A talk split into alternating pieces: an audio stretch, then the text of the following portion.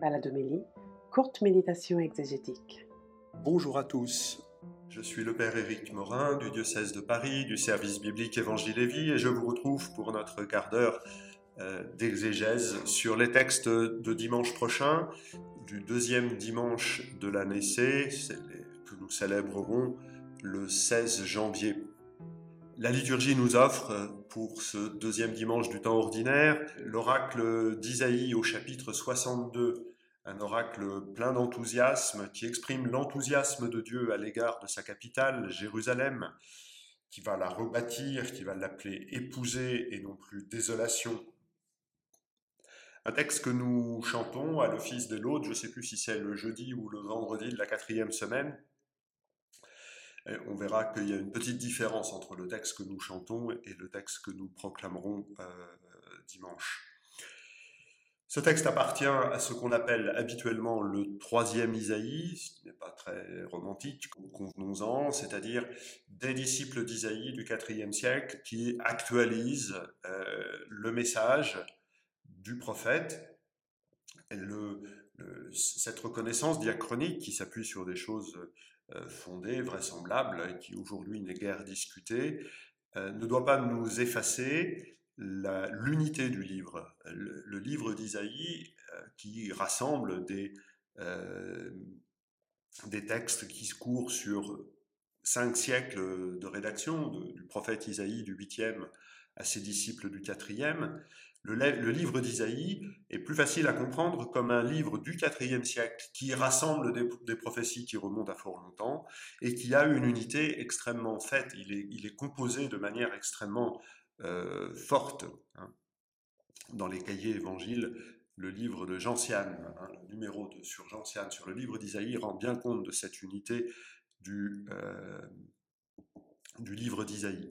Et cette unité, justement, euh, peut se voir à partir de la fidélité de Dieu à l'égard de Jérusalem, de la capitale.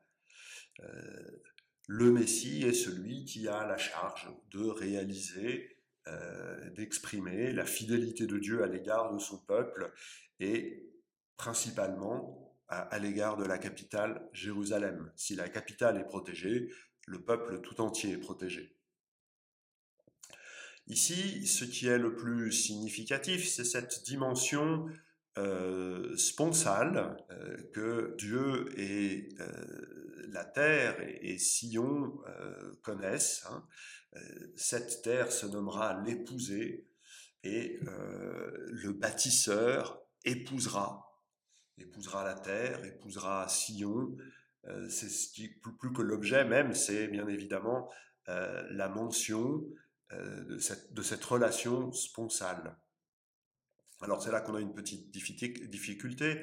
À la toute fin du texte, nous avons comme un jeune homme épouse une vierge, ton bâtisseur t'épousera. Dans le texte que nous chantons à l'office des laudes, nous avons tes fils, ce qui est un peu compliqué quand même pour une relation sponsale. En fait, la, la traduction est assez difficile puisque fils, les fils et les bâtisseurs sont parfaitement homonymes en hébreu. Euh, la traduction euh, du bréviaire met les fils. Et ici, nous avons un singulier qui est attesté par quelques manuscrits, ton bâtisseur.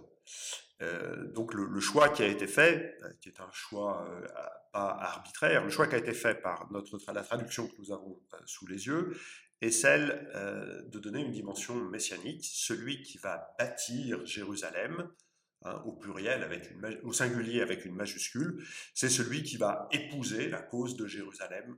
L'interprétation proposée par cette traduction, euh, toute traduction est non pas une trahison, mais une interprétation.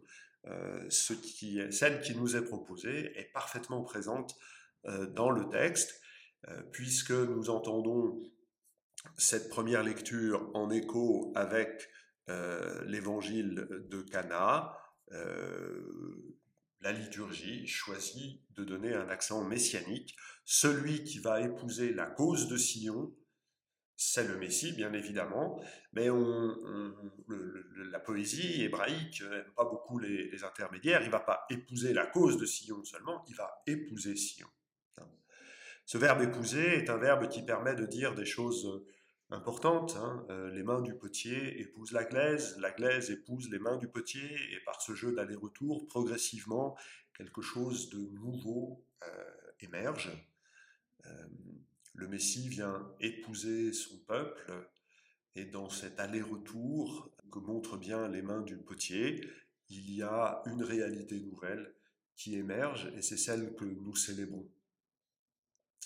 Dans ce texte aussi, il faut voir les images sacerdotales, hein, euh, le diadème, la couronne, tout ça sont au départ des atours sacerdotaux qui deviennent des atours pour la nuptialité. Voilà ce texte très enthousiasmant, très enthousiaste en tout cas. Dans la deuxième lecture, euh, nous reprenons pour quelques semaines euh, la lecture de la lettre aux Corinthiens, de la première lettre aux Corinthiens, et nous la reprenons à partir du chapitre 12, qui est un texte sur l'unité de l'Église, euh, que nous connaissons bien. Euh, nous en aurons la suite la semaine prochaine, donc la, comparaison du corps nous sera donnée la semaine prochaine. Ici, nous avons simplement la mention de l'œuvre de l'unique esprit qui permet à chacun des membres de la communauté d'avoir différents miracles, prophéties, euh, foi, euh, guérison, don des langues, interprétation de celles-ci. Euh, voilà. Alors peut-être c'est utile de, de, se rappeler ce qu'il y a juste avant ce chapitre 12. il y a l'institution de l'Eucharistie au chapitre 11. Dans, pour un texte dans lequel Paul insiste pour que chacun reçoive seulement un morceau de pain et boivent à la même coupe. Ce qui n'est pas habituel dans un geste cultuel. Dans un geste cultuel, dans l'Antiquité, chacun reçoit la part qui lui revient selon la place qu'il occupe dans la, dans la communauté, dans la société. Ici, tous, du plus petit au plus grand, et Paul est en colère parce que ça ne se passe pas comme ça, du plus petit au plus grand, tous reçoivent et communient un même pain et boivent à la même coupe. C'est quelque chose de très innovant euh, du point de vue de la sociologie des religions. Et ce chapitre 12 vient dire quelle est l'œuvre de l'Esprit. L'Esprit vient actualiser et personnaliser l'unique don de Dieu. Euh, donc ce, chapitre 11 et 12 forment vraiment une entité très forte. Euh, il était nécessaire, après la catéchèse sur l'institution de l'Eucharistie, de dire le rôle de l'Esprit qui vient donner à chacun la place et la part qui lui revient pour le bien euh, du corps entier. C'est la métaphore que nous verrons euh, la semaine prochaine. Ce pourquoi Paul écrit le texte aussi, et ça c'est un des, traits de génie de, la première aux Corinthiens, c'est d'être capable d'associer et des raisons de logique interne du développement et des raisons euh, concrètes dans la vie de la communauté. Paul est obligé d'écrire cela parce que une petite élite de la communauté euh, pense pouvoir s'accaparer le don de l'esprit, ne reconnaissant pas euh, dans des frères qui sont appelés plus faibles, on y reviendra la semaine prochaine, l'œuvre de l'esprit, puisqu'ils n'ont pas le don des langues, c'était ça principalement qui, gênait, puisqu'ils n'ont pas le don des langues, donc ils n'ont pas euh, le don de l'esprit. Et c'est un autre élément du, du don de l'esprit qui nous est donné dans la première aux Corinthiens au chapitre 2, verset 13. L'esprit fait reconnaître les dons de Dieu comme venant de Dieu. C'est un deuxième euh, élément. Hein. Le premier, c'est il actualise et il personnalise, mais il fait reconnaître que l'œuvre, euh, que les dons de Dieu viennent bien de Dieu. Et donc ce texte invite euh, à reconnaître les dons qui ne sont pas les nôtres. Certes, c'est bien de savoir quels sont les dons que Dieu nous a donnés, mais ce texte invite à reconnaître l'œuvre de l'Esprit dans le frère, dans la sœur, qui, avec moi, célèbre l'Eucharistie cette métaphore euh, du corps viendra expliquer, expliciter, rendre plus euh, manifeste euh, comment ces charismes peuvent s'organiser et se reconnaître. L'évangile, c'est donc les noces de Cana, avec une continuité liturgique bien soulignée à l'office. Épiphanie, baptême, Cana, comme la manifestation de la présence du Fils de Dieu au milieu des hommes. Et donc cette année, nous avons les trois évangiles qui se succèdent. Qu'est-ce qu'on nous raconte? On nous raconte une histoire simple, celle d'un mariage qui aurait pu mal tourner. Plus de vin pour faire la fête. Question, est-ce que Jésus est venu simplement sauver nos fêtes? Euh, La réponse bien évidemment est non, et peut-être faut-il comprendre le, le refus de Jésus euh, au départ, en disant mon heure n'est pas encore venue, comme euh, la marque selon laquelle non, il n'est pas venu sauver nos fêtes qui pourraient tourner court. Une chose importante à, bien noter, c'est euh, la mention du maître du repas. Le maître du repas, il, nous fait part de son étonnement. Bon, ok, très bien. Mais surtout, il nous apprend une chose, c'est que celui qui donne le vin, c'est l'époux. Puisqu'il dit à l'époux, euh, tout le monde sert le bon vin au premier. Et toi, tu as gardé le bon vin jusqu'à maintenant. Donc pour lui, celui, qui donne le vin, c'est l'époux. Et le texte, à partir de cette mention euh, du maître du repas, qui est celui qui est chargé d'organiser les festivités, cette remarque nous dit que celui qui a donné le vin, c'est Jésus, donc Jésus est l'époux. Alors, non pas que les noces de Cana fussent euh, le mariage de Jésus avec je ne sais qui, mais par son geste, selon lequel il donne le vin, Jésus se manifeste comme l'époux, et on voit le lien et la pertinence de ce lien euh, avec la première lecture. Hein.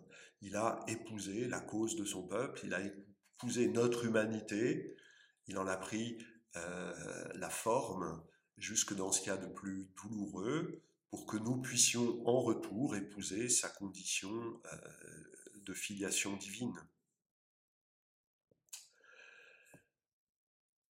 On peut en venir ainsi au, dialogue entre euh, Jésus et sa mère, euh, accepter l'étonnement qu'il y a du, refus de Jésus, euh, mais peut-être plutôt accepter, accepter la persistance de Marie, hein, qui va outre le refus de son fils, et qui euh, contraint d'une certaine façon euh, Jésus à faire face aux serviteurs qu'elle met en face de lui. Et donc il l'oblige à agir. L'évangile de Jean ne nous raconte rien de la nativité de Jésus, mais nous raconte comment Marie, par cet épisode, enfante Jésus, son fils, celle qu'elle a engendré dans la chair, comment Jésus, son fils, doit être enfanté à sa mission. C'est en cela que nous avons ce miracle qui nous est présenté comme le commencement des signes, c'est-à-dire le premier, mais aussi le principe des signes. Il faut faire à Jésus des signes avant que son heure ne vienne pour que ses disciples puissent appréhender ce qui se joue dans son heure. Si Jésus n'avait fait aucun signe, s'il n'avait nullement enseigné, s'il n'avait rien fait, comment sa mort aurait-elle pu être accueillie comme le Fils de Dieu épousant l'humanité jusque dans la mort pour que l'humanité puisse épouser la vie divine? Et donc Marie, qui a donné euh, chair au Verbe éternel, apprend à, son Fils, lui apprend les exigences de la chair. Nous avons besoin de paroles, de signes, pour accueillir une réalité insoupçonnable. Cet enfantement à la mission euh, sera marqué par euh, l'épisode de la crucifixion de Jésus, où cette fois-ci Jésus donne son sang, signe par lequel il porte jusqu'au bout euh, la logique, le principe selon lequel il a été initié par Marie, sa mère, Marie, sa mère qui se trouve au pied de la croix à ce moment-là, et le sang versé est euh, le signe, l'eau et le sang versé sont le signe comme quoi Jésus est allé jusqu'au bout dans ses noces avec notre humanité. Voilà, je vous remercie de votre patience, je vous dis à la semaine prochaine et je vous retrouverai pour un autre quart d'heure euh, d'écoute des textes. À bientôt.